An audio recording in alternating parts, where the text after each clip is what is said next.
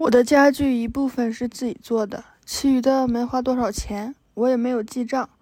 既有一张床、一张桌子、一张书桌、三把椅子，一面直径为三英寸的镜子，一把火钳和一个壁炉木柴支架，一把水壶，一只长柄长柄平底煎锅，一只油炸锅，一把长柄勺，一只脸盆，两副刀叉。三个盘子，一个杯子，一把羹匙，一只油罐，一只糖浆罐，以及一盏日本式的气灯。没有人会穷到需要坐在南瓜上，那是得得过且过的做法。在村子里的阁楼上有许多我最喜欢的椅子，只要去拿就行了。家具，感谢上帝，不用家具仓库的帮助，我能坐能站。看到他的家具装在一辆牲口拉的大车上往内地去，只有几只少得可怜的空箱子暴露在光天化日和众目睽睽之下。除了哲学家，什么人能够不感到羞愧呢？这就是斯波尔丁的家具。看到这样一车家具，我辨不出它究竟是属于一个所谓的富人的，还是一个穷人的。它的主人似乎是穷困的。确实。这类东西你拥有的越多，你就越是贫穷。每一车东西看上去似乎都包括了十二所棚屋里的一切。如果一所棚屋意味着贫穷，那么这就是十二倍的贫穷。请问我们为什么要搬家？不就是为了抛弃我们的家具，我们褪下的皮皮壳，最终离开这个世界，到另一个备有新家具的地方，让这些老家具被烧掉吗？这就仿佛一个人把所有的捕兽夹子都拴在自己的腰带上，他无法在我们撒下了绳索的野地里经过而拽不动它们，拽动他的兽夹。只有尾巴被夹住留在了捕兽夹里的狐狸是幸运的。麝鼠为了逃命不惜咬断自己的第三条腿，怪不得人失去了自己的灵活性。多少次他处于绝境之中。先生，恕我冒昧，你说的绝境是什么意思？如果你是个具有异常的洞察力的人，无论在什么时候你遇到了一个人，都能够看到他后面拥有的一切。是的，还有他假装并不拥有的许多东西，甚至他的厨房设备，以及他保存的舍不得烧掉的所有中看不中用的花哨东西。他好像是套在上面的牲口，尽可能勉力前行。我认为，如果一个人穿过了一个接孔，或者通过了一个门道，而他的一车家具却过不去，这人就处在了绝境之中。当我听见某个时髦、整洁、外表结实、似乎无牵无挂、一切安排妥帖的人谈到他的家具是否保了险的时候，我不由得对他怜悯起来。可是我的家具怎么办？那时，我的快乐的蝴蝶就缠在蜘蛛网上了。就连那些很长时间似乎都没有什么家具的人，如果你更仔细的询问一下，就会发现他们在别人的谷仓里也存着几件呢。今天的英国，在我的眼中，就像一位带着大量的行李旅行的上了年纪的绅士，都是在长期的居家过日子中聚集起来的中看不中用的花哨东西。他没有勇气把它们烧掉，大箱子。小箱子、圆筒形纸板盒、包裹，至少扔掉前面的三件。现在就是一个健康人也没有能力搬起床走路，所以我一定要劝告一个生病的人放下他的床开跑。当我遇到一个移民背着放有他全部家当的大包裹步履蹒跚的前行时，看上去就像是从他的脖子后长出了一个巨大的瘤子。我很可怜他，不是因为这就是他的一切，而是因为他需要背着这一切。如果我需要拽着我的兽夹，我会注意这是个很轻的夹子，不会夹住我的致命部位。但是，也许最聪明的办法是永远不要把自己的爪子伸进去。顺便说说，在窗帘上我不需要花钱，因为我没有要挡在外面的窥视者，窥视的只有太阳和月亮。而我又愿意让太阳和月亮往里边看。月亮不会让我的牛奶变酸，也不会让肉腐烂；太阳也不会伤害我的家具或使我的地毯褪色。如果有时候这个朋友太热情了，我发现躲在大自然提供的某种帘子后面，要比在居家中增加任何支出项目更为经济。有一次，一位女士曾主动要给我一块地席，但是我的房子里没有可以铺它的地方，我也没有时间在屋里屋外给它抖灰，我谢绝了，宁愿在门前的地上擦脚，最好在坏事一开始的时候就防止它。此后不久，我参加了一位教会执事动产的拍卖，因为他的一生没有白过。人所做之恶，死后别人还记得。照例，一大部分都是从他父亲时候起记忆聚集起来的中看不中用的花哨东西。剩下的东西里有一一条干笛虫，在他的阁楼上和别的满是灰尘的旮旯里躺了近半个世纪后，这些东西没有被烧掉。此时不仅没有一堆火把它们烧掉，或者作为净化的销毁。反而拿来拍卖，或者说延续他们的生命。邻居们急切地聚拢来看这些东西，买下了所有的一切，小心谨慎地搬到自己的阁楼上和满是灰尘的旮旯里，躺在那里，直到料理他们的遗产的时候。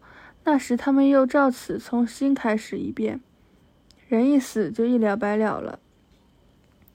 也许我们模仿某些野蛮民族的习俗，对我们会有好处。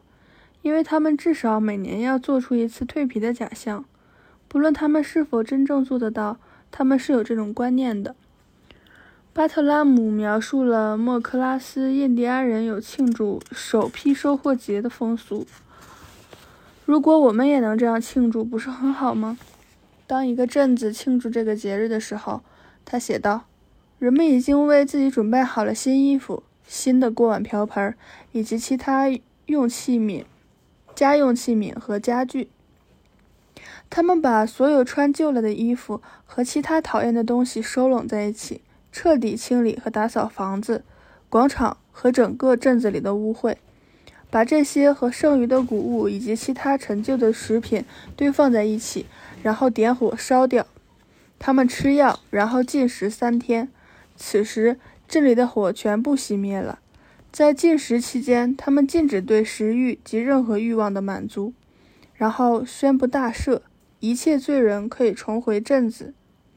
在第四天早晨，大祭司在公共广场上将干木头相互摩擦，擦出新的火种。这里每一家都从这里取得纯洁的新火种，然后他们尽情享受新收获的玉米和水果，一连三天又唱歌又跳舞。接下来的四天，他们招待临近镇子里来的朋友，和他们一起欢庆。这些朋友也已经以同样的方式净化了自己，做好了准备。墨西哥人每五十二年也进行一次类似的净化活动。他们相信这该是世界结束的时候了。我几乎没有听到过比这更真诚的胜利了。也就是说，如词典的定义所说的胜利。内心和精神美德的外在，可见表示。我毫不怀疑，他们最初是在神灵的直接启示下这样做的，尽管他们的宗教经典没有记载这一启示。在五年多的时间里，我就这样完全靠自己双手的劳动养活自己。我发现，一年中大约工作六周，就能够支付所有生活必需的开销。整个冬季以及夏季大多数时间，我都有闲暇用来读书。我曾一心一意地试过办学校，发现支出和收入相抵，有时支出还超过了收入，因为我不得不穿戴、训练，更不要说还得照着样子思考和判断了。再说，我还损失了时间。由于我教书不是为了同胞的好处，而仅仅是为了谋生，自然不会成功。我还试过做买卖，但是发现需要十年才能发展起来，而那时我说不定即将成为魔鬼了。其实我倒是担心，到那时候我的买卖会做的所谓的兴隆起来。以前当我考虑找个什么样的谋生之道时，因为顺从朋友的意愿而有过的一些可悲的经历，仍然记忆犹新，迫使我动脑筋想办法。我常常认真的想靠采摘黑果为生，这件事我肯定能做。他的微薄的利润可能够我生活了，因为我最大的本领是需求极少，因此资金的需要也很少，娱乐排遣一般情绪的需要也很少。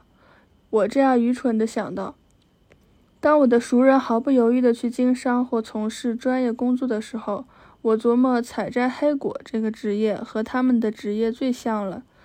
整个夏天在山中四处漫游，采摘碰到的浆果，然后又毫不在意地把它们处理掉，就这样来放牧阿德莫托斯的羊群。我还梦想自己可以采集野草。或者用运干草的车把常绿植物运给喜爱看到林木的村民，甚至运到城市里去。但是此后我明白了，商业将厄运带给他经营的一切，就算你经营的是来自天上的启示，也摆脱不了和商业有关的一切厄运。由于我对某些事物的偏爱，尤其重视我的自由，由于我能够过艰苦的生活而获得成功。目前我还不想把自己的时间浪费在挣得昂贵的地毯或其他漂亮的家具，或精美的厨房，或希腊式或哥特式的房屋上。如果有什么人在获取这些东西的时候，生活不受干扰，得到了之后又知道怎样使用它们，我就把这种追求拱手让给他们。有些人很勤劳，好像为劳动而爱劳动。或许因为劳动可以防止他们惹更大的祸。对于这些人，眼下我没有什么话要说。那些不知道有了比现在更多的空闲之后该怎么办的人，我的建议是加倍努力工作，一直干到能够养活自己，取得了自由证书为止。就我自己而言，我发现打零工是最不受约束的行当了，特别是一年只需要干三十或四十天就能养活自己。太阳下山，打工人的劳动就结束了，他便能够自由地致力于他所选择的和他干的活无关的爱好，而他的雇主则月复一月地推测估算，一年到头没有个喘息的时候。总之，信念和经验使我深信，在这个世界上，只要我们过简朴明智的生活，养活自己不是件苦事，而是个消遣。正如较为淳朴的民族从事的工作，对于崇尚人造物质的民族只是娱乐而已。人并不需要满头大汗才能养活自己，除非他比我容易出汗。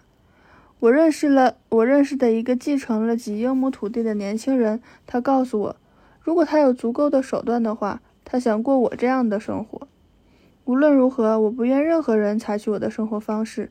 因为没有等到他学会之前，我可能已经为自己找到了另外一种生活方式。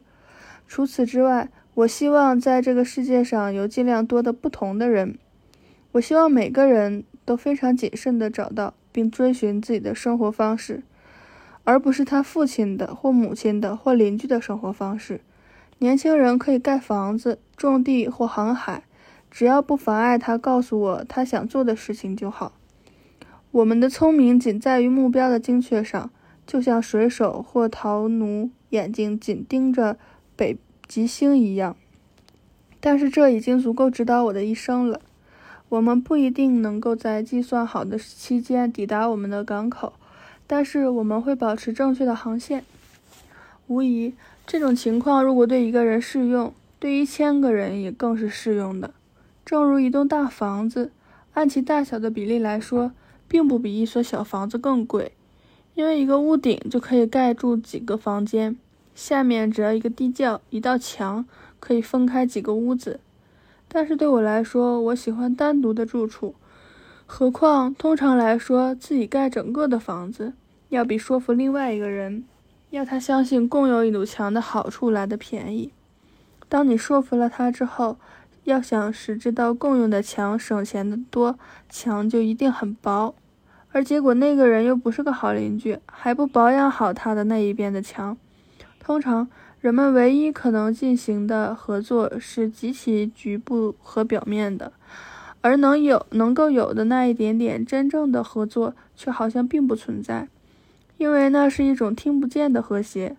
如果一个人有自己的信念，无论在什么地方，他将以同样的信念与人合作；如果他没有信念，不论他和什么样的人交往，他都将和别人一样过自己的日子。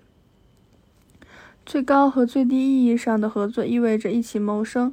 最近，我听说有人建议两个年轻人应该一起周游世界，一个没有钱，一路走一路做水手或离地挣钱，另一个口袋里装着汇票。不难看出，他们不可能长久结伴或合作，因为其中之一根本就什么都不做。他们经历中的第一个有趣的危机，就就会使他们分手。尤其是如果已经表示的，独自出行的人今天就可以出发，但是和另一个人一起旅行的人，必须等到那人准备就绪，也许要等很长时间才能动身。